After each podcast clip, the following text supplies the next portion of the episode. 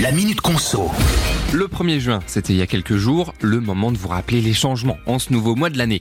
D'abord, c'est la dernière ligne droite pour envoyer en ligne votre déclaration d'impôt sur le revenu. C'est jusqu'au 8 juin, 23h59 précisément, si vous habitez dans les départements numérotés du 55 au 95.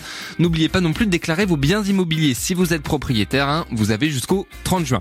Sinon, depuis le 1er juin, c'est désormais plus facile de résilier certains abonnements en ligne via un bouton qui doit être normalement, je dis bien normalement, très accessible et visible sur le site internet concerné.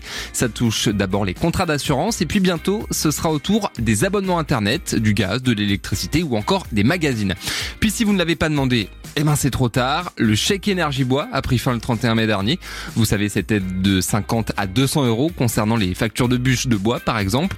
Et puis enfin, c'est aussi l'ouverture de la phase d'admission à Parcoursup et le lancement de la météo des forêts pour qu'on connaisse le niveau de danger de feu en métropole.